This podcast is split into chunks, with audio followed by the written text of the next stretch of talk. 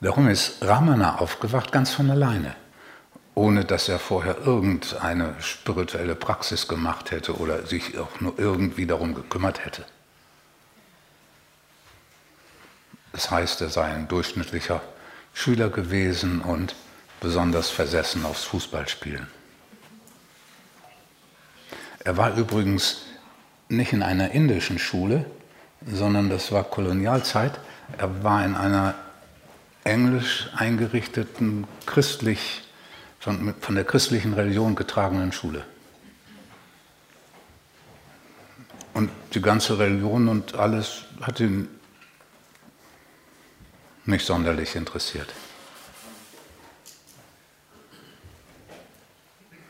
Bis er eines Tages nachmittags nach der Schulzeit zu Hause eine Anwandlung hatte, jetzt sterben zu müssen. Was für ein glücklicher Umstand. Weil, nachdem er zuerst die Angst durchgestanden hat, hat er sich gesagt, wenn ich jetzt sterben muss, dann will ich genau mitkriegen, was da passiert. Er hat auch gesagt, ich will vor allem auch genau mitkriegen, was übrig bleibt, was das ist, was nicht stirbt. So, und mit dieser Haltung, mit diesem Wunsch, es genau mitzukriegen, kommt er in eine vollständig andere Verfassung. Da gibt es keine Bewegung auf etwas hin mehr, weil er keine Erwartung hat. Weil er den Tod akzeptiert hat, bedeutet das, dass er keinen Plan mehr für die Zukunft hat, noch nicht mal für den restlichen Nachmittag, nichts.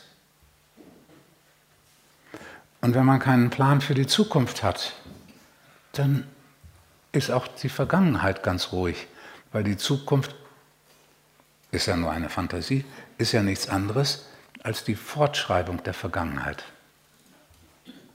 Wiederholen wollen, was gut war, wieder gut machen wollen, wo man wo schiefgelaufen ist, einfordern, zurückhaben wollen, zu Ende bringen wollen, all das. Die Vergangenheit ist, die Zukunft ist nichts anderes als. Und wenn die Zukunft wegfällt, fällt die Vergangenheit auch weg. Dann ist er also in einer Verfassung, wo es keine Erinnerung gibt und keine Absicht.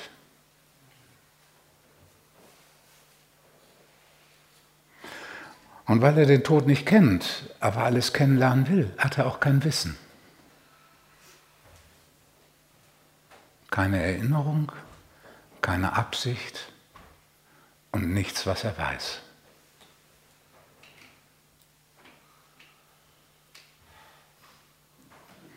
Das ist die innere Verfassung, in der man aufwacht. Meister Eckhart hat das gesagt, wenn du nichts willst, keine Absicht, wenn du nichts hast,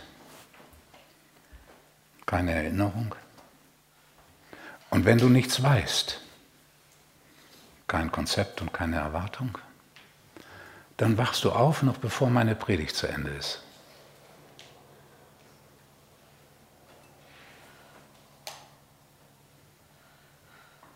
So, und in dieser Verfassung muss er aufwachen. Wenn man in dieser Verfassung gerät, ist das Aufwachen die zwingende Folge. Es ist wie wenn du Wasser im Kanal hast und das Schleusentor öffnest, ist die zwingende Folge, dass Wasser rausläuft. So zwingend.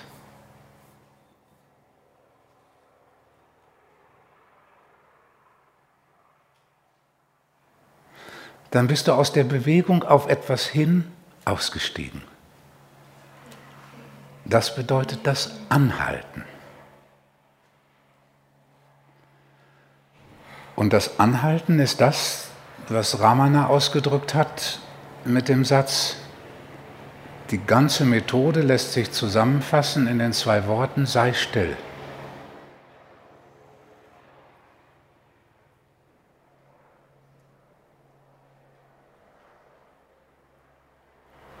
Das Stillsein ist der Ausstieg aus dieser Bewegung auf etwas hin.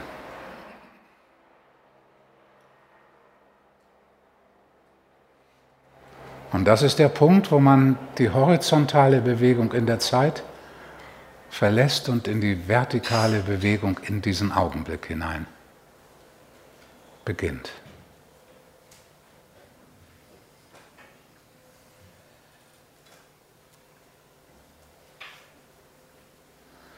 Und bei der Bewegung in die Vertikale begegnet einem zuerst der Körper.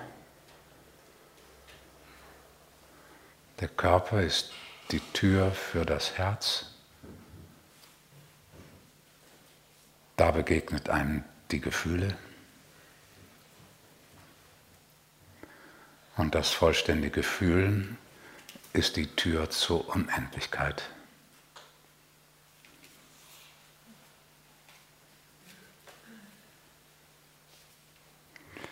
Und diese Tür selbst, wenn die sich öffnet, zeigt sich zuerst die Leere, durch die man hindurch sinkt oder fällt, bevor man die Unendlichkeit realisiert. Und diese Leere ist der innere Tod. Dieses Hineinsinken, das ultimative Loslassen.